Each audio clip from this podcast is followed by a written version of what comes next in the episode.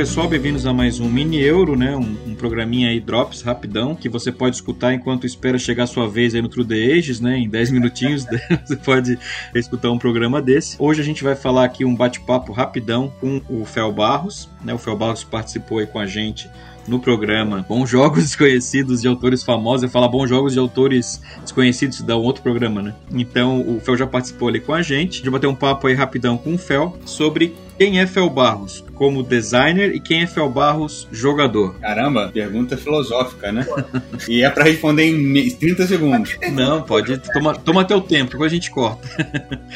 é, então, eu acho que eles interlapam muito, ou pelo menos interlaparam no começo da minha carreira, e eu acho que uma meio que puxa a outra, né? Eu sempre fui um cara que jogava muito Eurogame, né? Take That, gostava de jogo de carta tradicional, né? Como jogador. E quando eu, eu fui trabalhar numa empresa que basicamente fazia Ameritrash. Então, obviamente que eu trabalhei em alguns jogos mais euros, né? Como Etnos ou Godfather, que é meio mesclado. Mas os meus grandes trabalhos foram Rising Sun, né? Que é um super Ameritrash. Uhum. É, ele não gosta nem de. O Eric não gosta nem de categorizar, né? Ele acha que é, que é bem mesclado, uhum. eu concordo. Uhum. Mas enfim, trabalhei em Zombicide, Massive Darkness. E aí você meio que vai trabalhando no que vem para trabalhar, né? Que eu, oh, não, isso aqui eu não quero fazer. É, é emprego, né? É, trabalho. E, e aí, mas isso trouxe uma coisa legal que foi ampliar um pouco o meu horizonte, assim, né? De... Uhum. É isso que eu ia falar, né, Fel? Que isso te dá uma amplitude enorme, né? Em termos de possibilidades para projetos futuros. É, visão, né? Tanto para criação quanto para o meu gosto, assim, né? De, por exemplo, eu era um cara que, ah, pula a historinha, não me importa. Uhum. E agora eu gosto de saber o lore. Tem história, né? Até no programa que a gente gravou, fiquei sacaneando o Ginkgo biloba lá do, do Ginkópolis.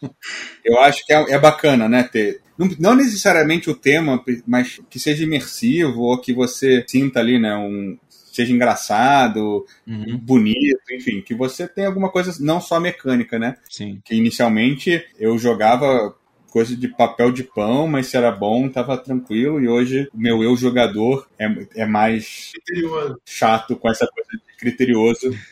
Eu acho que criterioso é melhor que chato, né? Sim. Pra essa coisa de, de arte de produto. É, mas eu acho que foi isso, assim, de. Eu, eu hoje tenho alguns Ameritrash, né? Que era uma coisa que eu. Antigamente eu só tinha o Twilight Imperium. Hoje eu tenho até o Kingdom Death, o StarCraft, né, o Space Hulk, uhum. e passei a apreciar mais esse, a rolagem de dados também. Uhum. Não sei se podia falar isso aqui no meio dos euros, mas... Pode, pode, ninguém vai, vai te dar dislike, não.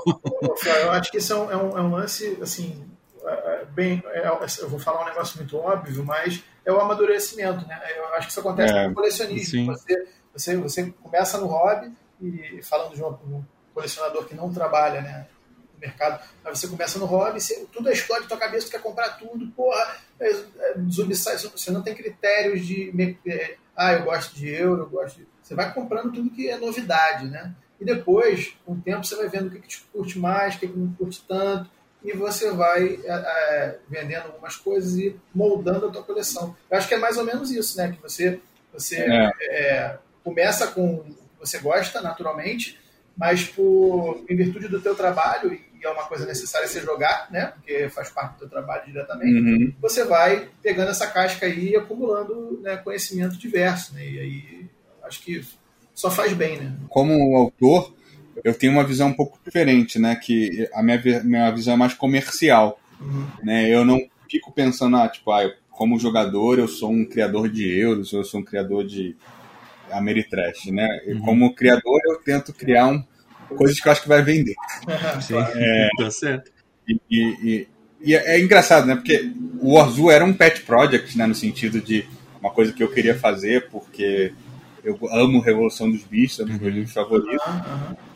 E, mas, assim, comercialmente foi um, um, o meu maior fiasco. Uhum.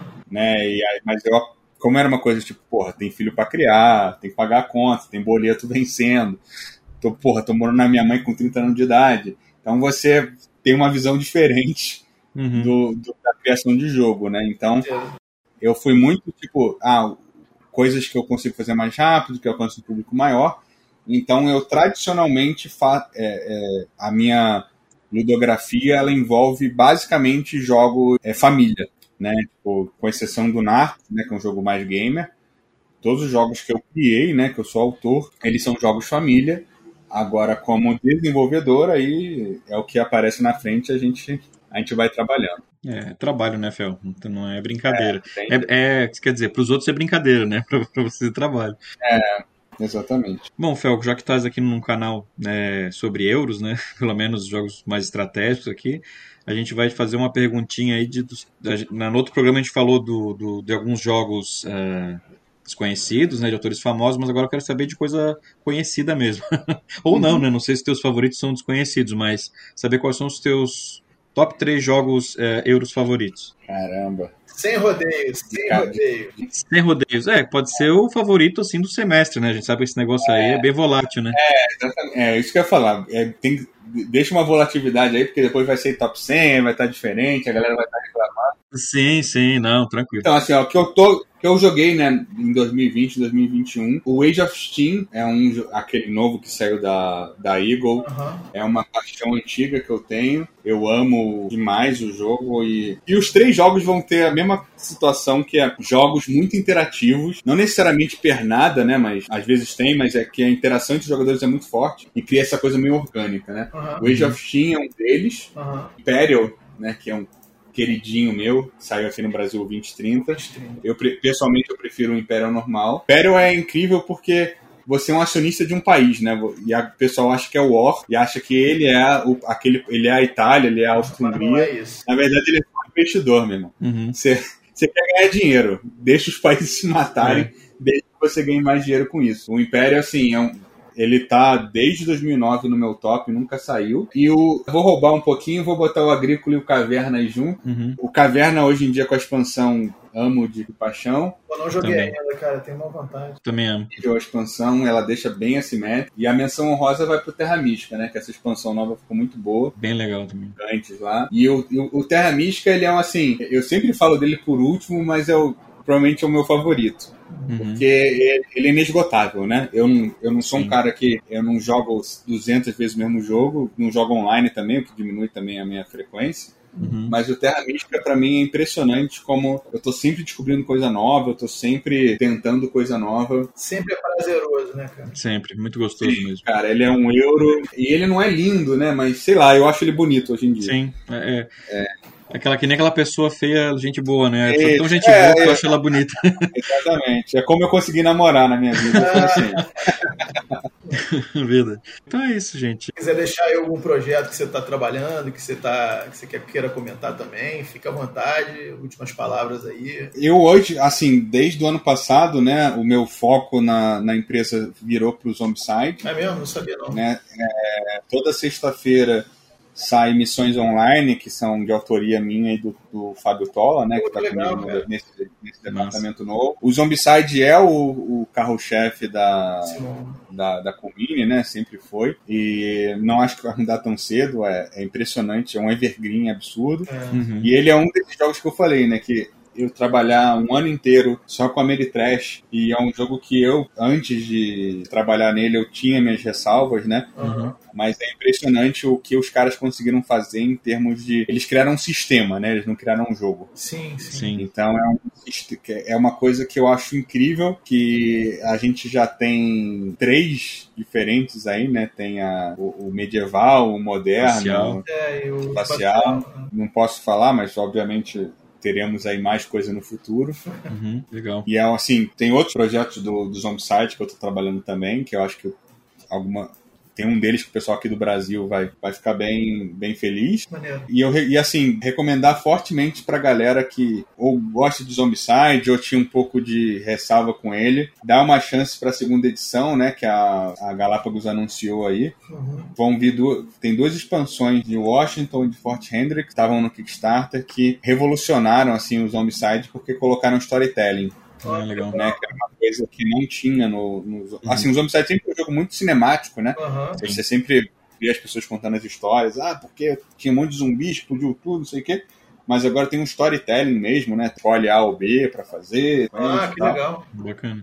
Eu acho que o futuro do board game passa muito pelo storytelling, né? Uhum. O Trudvan, que foi um jogo que eu fiquei trabalhando antes do Zombicide, também é muito pegado nisso. Vê muita coisa saindo ultimamente do storytelling, porque o futuro do board game é escrito, é temático, né? A gente estava comentando esses dias, algum grupo ali, que até alguns euros já começaram, né? O Fischer tá fazendo muito isso, né? De trazer modos com historinha, campanha para os jogos dele e outros, né? Trazendo um pouco de, de vida, né? Modos campanha, histórias e cenários para jogos estratégicos, assim, né? É, é, eu acho que é uma tendência, uhum. né? Tipo, a, até pela evolução da, da escrita, de como a, a, indústria do videogame tá... Influenciando, né? Se você pegar, né, Game of the Year, foi o Last of Us, Jogaço. Jogaço. Né, o Last of Us 2 tem uma. Assim, e se você pegar os finalistas, né? O AD, o Sekiro ganhou no outro ano, enfim. Todos jogos que, assim, tem uma história. O próprio God of War, né? Que sempre foi conhecido uhum. como um hack and slash. Uhum colocou uma história super muito densa, né? grossa, densa. No, no, então, assim, eu acho que o board game tá entrando aí nesse. O, se você, até o jogo Legacy, né? Eu tô, tô terminando uma campanha de, de Clank Legacy aqui com o pessoal da Dev Tower. Uhum. E é impressionante o, o carinho com a história, né? E como essa coisa de. Tipo, que é uma coisa milenar, né? Tipo, Sim. da berço da nossa civilização é contar histórias, né, de a, a tradição oral da lá da, da antiguidade da Grécia uhum. e né, uma coisa que até hoje tá e eternamente, né, vai ser e até né, para a gente pensar como jogadores de Euro, né? Até que ponto a gente vai ter jogo sobre Ginkgo biloba? Sim. E quando a gente vai jogos que, que é o, o Trevicek, né? Temáticos, né? De verdade. Que é o jo os jogos que contam histórias, né? Que é, a, é o slogan da Portal. Uhum. Né? Então, não necessariamente precisa ser um, um talago de texto de duas páginas, né? Mas, Sim. Mas tem mais cuidado com isso. Isso, a narrativa da mecânica, né? Da.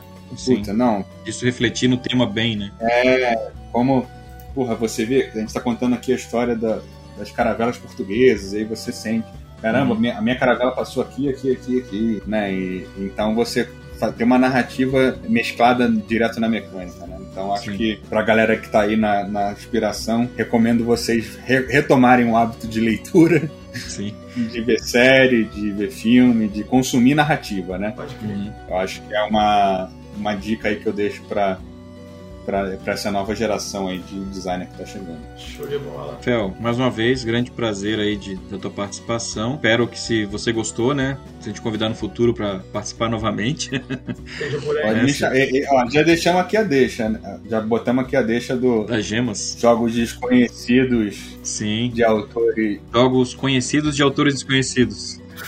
é. Exatamente. É, é já, enfim. É, já deixa engatilhado aí pro futuro. Pode ser jogo desconhecido, autor desconhecido, tudo que for desconhecido. tá valendo. Já pode, pode me colocar aí, tem o, o BH também, que eu recomendo bastante. Legal. Beleza? Massa. Então, um grande abraço, Fel. Fel Valeu, galera. Valeu. Abraço. Tchau, tchau.